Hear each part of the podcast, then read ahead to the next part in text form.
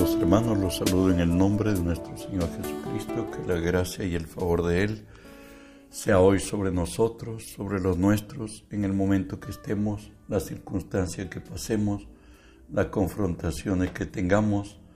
Recuerde que si Dios es por nosotros, ¿quién contra nosotros? Hoy estamos estudiando la palabra de nuestro Dios en Lucas 11, 23, que nos dice así, el que no es conmigo, contra mí es el que conmigo no recoge, desparrama. Estamos estudiando, hermanos, la serie eh, El que no es conmigo y el que no es conmigo y estar contra Dios, hoy veremos, es por creer a las mentiras del diablo.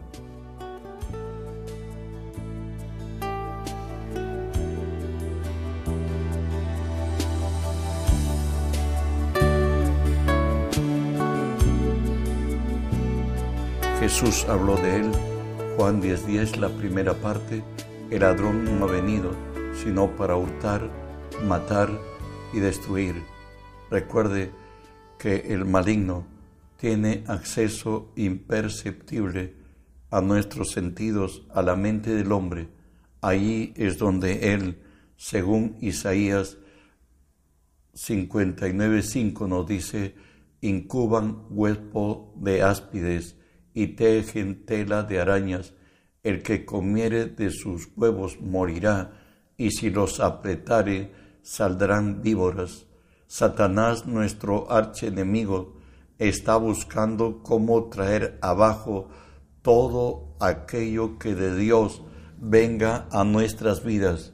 Y de ahí que nos dice, segunda Tesalonicenses 2.4, el cual se opone y se levanta contra todo lo que se llama Dios o es objeto de culto, tanto que se sienta en el templo de Dios haciéndose pasar por Dios. Él quiere ser nuestro consejero como fue a nuestros padres Adán y Eva o a Eva y Adán. Finalmente le convenció, le hizo concentrarse en lo que naturalmente podía sacar en provecho para ellos, bueno, nos dice la palabra así, Génesis 3.6, y vio la mujer que el árbol era bueno para comer, que era agradable a los ojos y que era codiciable para alcanzar la sabiduría, y tomó de su fruto y comió y y dio también a su marido, el cual comió así como ella. Recuerde que Satanás le dio esta propuesta. Sabe Dios que cuando tú comas esto, tus ojos serán abiertos, entonces conocerás el bien y el mal y serás como Dios. Y eso fue la ilusión, diría, la codicia de, de Eva que ella comió. Y bueno, ya habiendo caído en pecado, indujo también a Adán que hiciera lo mismo. Lo que acontece cuando le creemos al diablo, cuando pone sus pensamientos en nuestra mente y siempre son en contrarios a Dios y a su palabra, vamos a quedar en esta situación que nos dice Isaías 59 del 10 al 12, palpamos la pared como ciegos y andamos a tientas como sin ojos tropezamos a mediodía como de noche, estamos en lugares oscuros como muertos, gruñimos como osos todos nosotros y gemimos lastimeramente como palomas, esperamos justicia y no la hay, salvación y se alejó de nosotros, pues nuestras rebeliones se han multiplicado delante de ti y nuestros pecados han atestiguado contra nosotros, porque con nosotros están nuestras iniquidades y conocemos nuestros pecados. Ese es el resultado de haberle creído a Satanás que sembró en nuestra mente siempre bajo lo lógico y razonable, como no, no le perdones, porque no, tú tienes la razón, él debió, ella debió pedirte perdón, pues él tiene más tiempo en la fe que tú, y cuántas cosas sabes, además tú eres joven, tú no tienes donde continencia, pues tenías que hacerlo, ya usted sabe de qué hablo. Bueno, Satanás busca en lo razonable y lo lógico que el hombre, el creyente, le ceda y ceda. Al final, Satanás nunca pide por algo, él pide tu alma y también pide la mía. Por ello nos somos exhortados por el Señor, ya que eh, van a llegar los pensamientos necesariamente a cada momento, a cada instante. Según de Corintios 10.5 nos dice, derribando argumentos y toda altivez que se levanta contra el conocimiento de Dios, y llevando cautivo todo pensamiento a la obediencia a Cristo. Recuerde que el antídoto a todo pensamiento que el enemigo trae es declarar las promesas del Señor, lo que Dios te ha prometido como lo describe el Salmo 103.5, el que sacia de bien tu boca, de manera que rejuvenezcas como el águila si estás frente al acoso de Satanás, la, incertidumbre, la cual magnifica Satanás, pues declara la palabra de Dios con firmeza, cada promesa, declara que el Señor, en la mano del Señor está tu destino, tu futuro, tu matrimonio, tu compromiso, tu vida. Bueno, pues Dios nos exhorta y nos dice que no andemos como los demás gentiles, por cierto, lo dice así en, Efesios 4, esto pues digo, y requiero en el Señor que ya no andéis como los otros gentiles que andan en la vanidad de su mente. Recuerde que es el área donde Satanás la maneja y la teje y hace su voluntad, claro, en los que le creen, pero los que hemos nacido de Dios sabemos que no nos determinan los sentidos, nos determina su palabra y nos determina el espíritu. Por cierto, en momentos difíciles podemos saber que no hay sabiduría, ni inteligencia, ni consejo contra el Señor. ¿Sabes qué? Nos dice el Señor en Proverbios 11.2, cuando viene la soberbia, viene también la deshonra, mas con los humildes está la sabiduría. El problema es cuando el hombre se cree más, cada vez que nosotros nos sentimos más seguros, ahí donde viene el problema y la destrucción. Por ello somos exhortados en Proverbios 21:30, no hay sabiduría, ni inteligencia, ni consejo contra Jehová. Job nos diría, Job 9:4, él es, él es sabio de corazón, está hablando de nuestro Dios, y poderoso en fuerzas, quien se ha endurecido contra él y le fue bien. ¿Sabes qué? Dios se respeta a sí mismo. Y aunque sea él seas hijo de Dios, y yo también lo soy, la iniquidad hace que Dios, no, que Dios se desatienda de nosotros, como lo describe Isaías 59 y 1 y 2.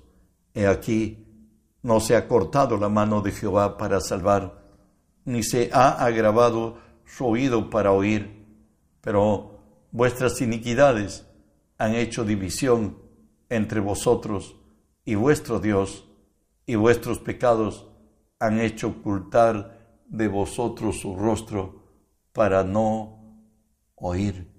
Pero vuestros pecados han hecho ocultar de vosotros para no oír.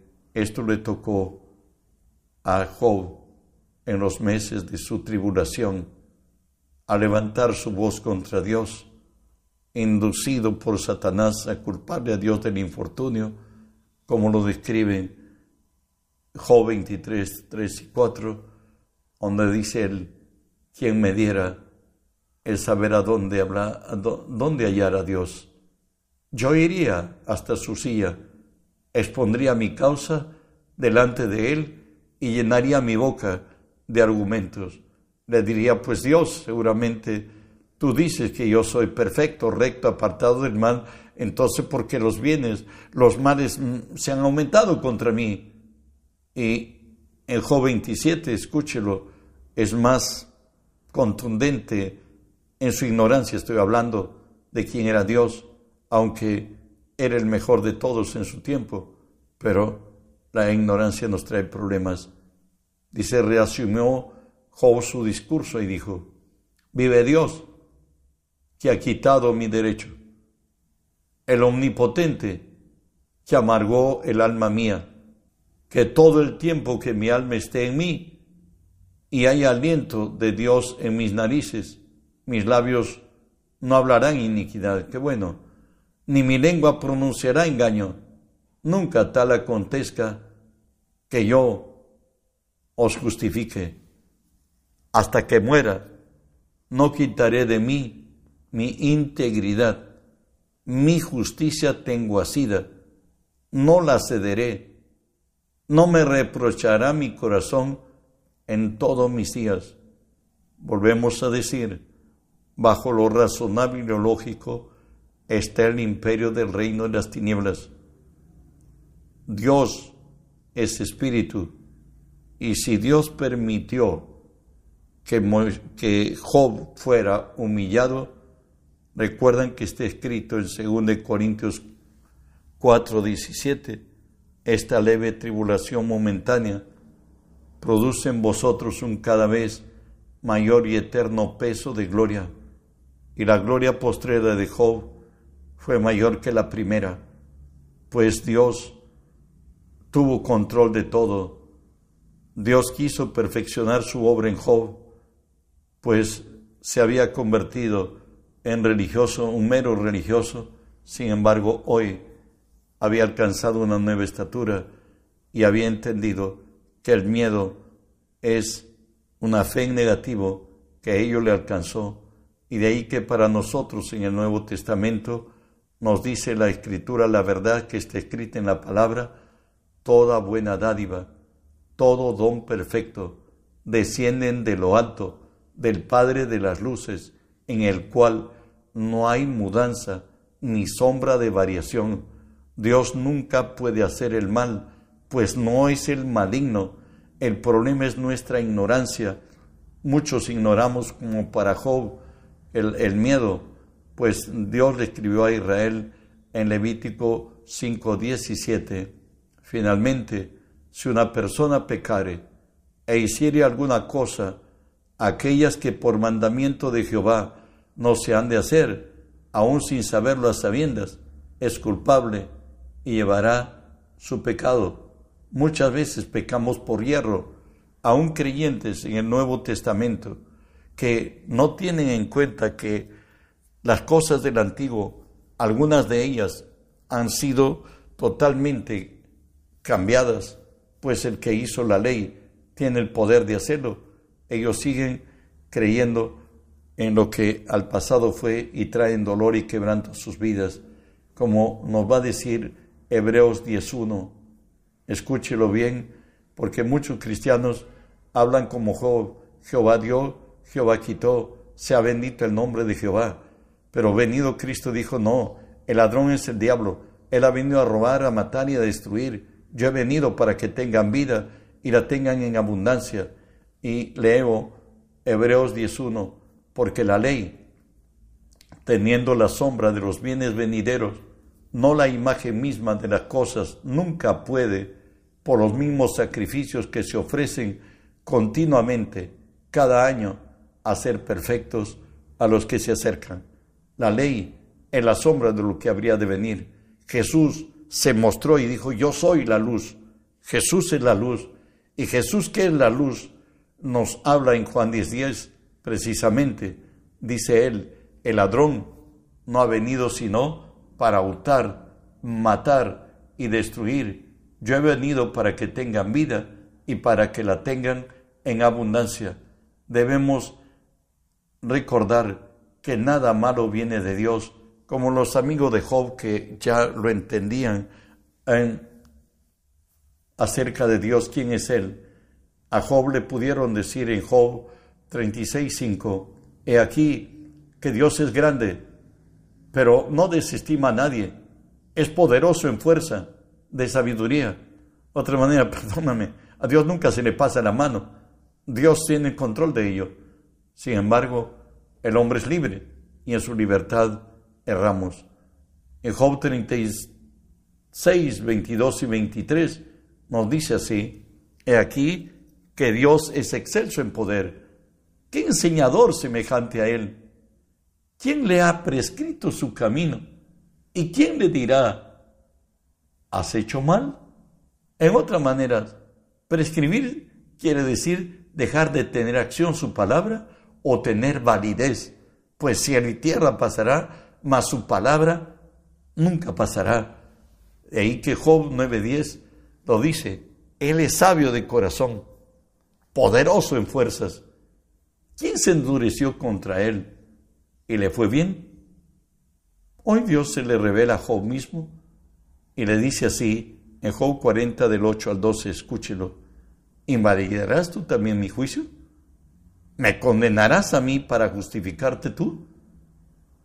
¿Tienes tú un brazo como el de Dios? ¿Y truenas con la voz como la voz suya? Adórnate de majestad y de alteza, y vístete de honra y de hermosura. Derrama tu ardor de tu ira.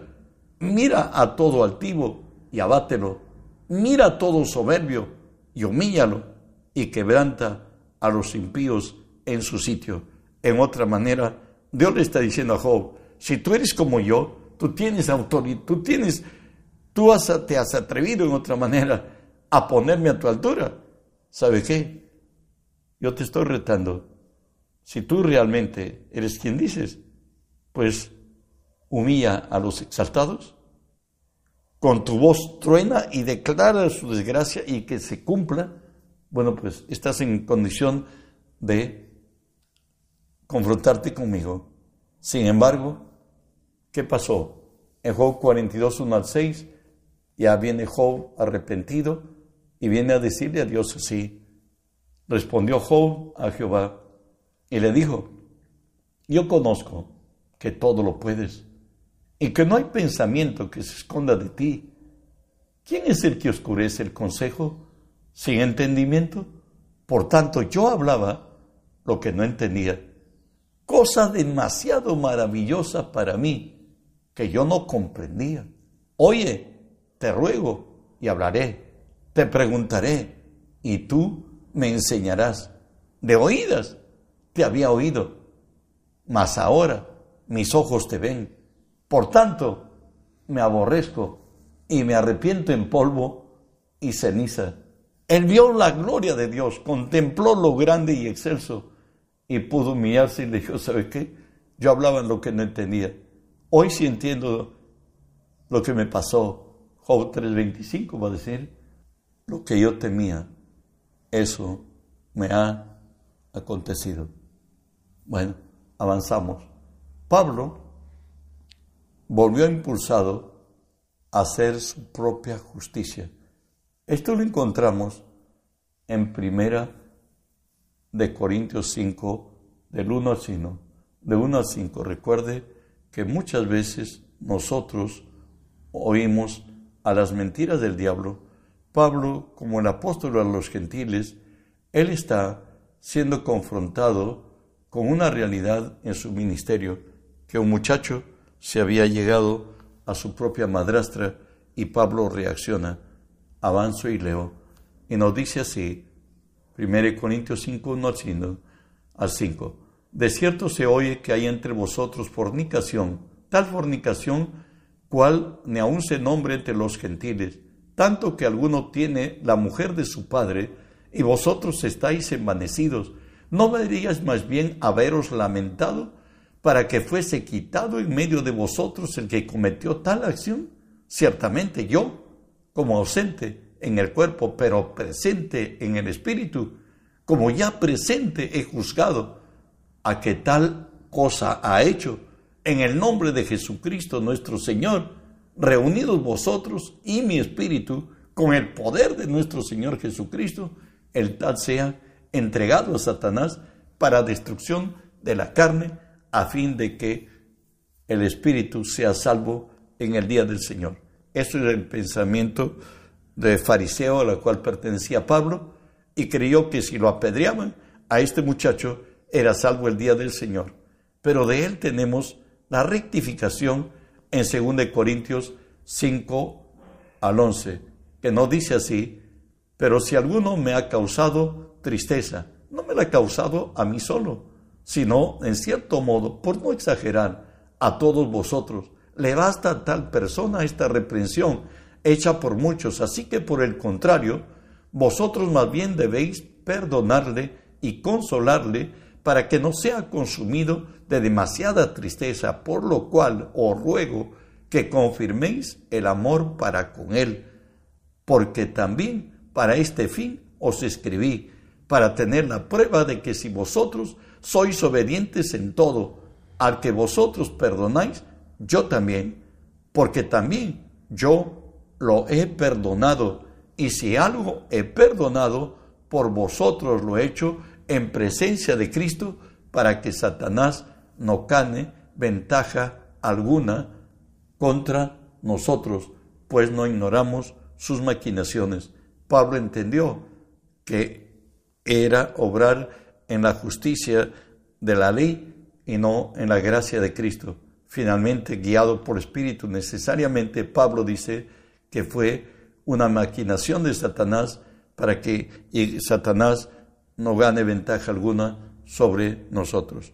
Él entendió que Satanás fue que le indujo y él obró, pero sin embargo, gracias a Dios, nunca liquidaron a este muchacho, del cual él también decía que lo perdona. Muchas veces somos impulsados a obrar en nuestra naturaleza y cómo se arregla el pecado, nos dice Proverbios 16, 6, con misericordia y verdad se corrige el pecado. Vuelvo a repetir, con misericordia y verdad se corrige el pecado, y con el temor de Jehová los hombres se apartan del mal. Recuerde que Jesús también dijo esto en Juan 3:17, porque Dios no envió a su Hijo al mundo para condenar al mundo, sino para que el mundo sea salvo por él. Recuerde que él perdonó a aquella mujer que lo llevaron para que lo condenara, dijeron que lo ha encontrado en infragante, en adulterio. Él finalmente les dijo a ella también, ¿dónde están tus acusadores, tus perseguidores? Ninguno le dijo, yo tampoco te condeno, vete y no peques más. Dios no quiere la muerte del impío, quiere que todos procedamos en arrepentimiento. No seamos justicieros, el único que tiene autoridad para juzgar y condenar es Jesús, porque ni siquiera el Padre a nadie juzga, pues el juicio le ha dado al Padre. Hermanos, no olviden reenviar el mensaje, que el mundo entero sea lleno del conocimiento de Dios. Tú y yo, o yo y tú, somos responsables de que la palabra corra. Bendiciones.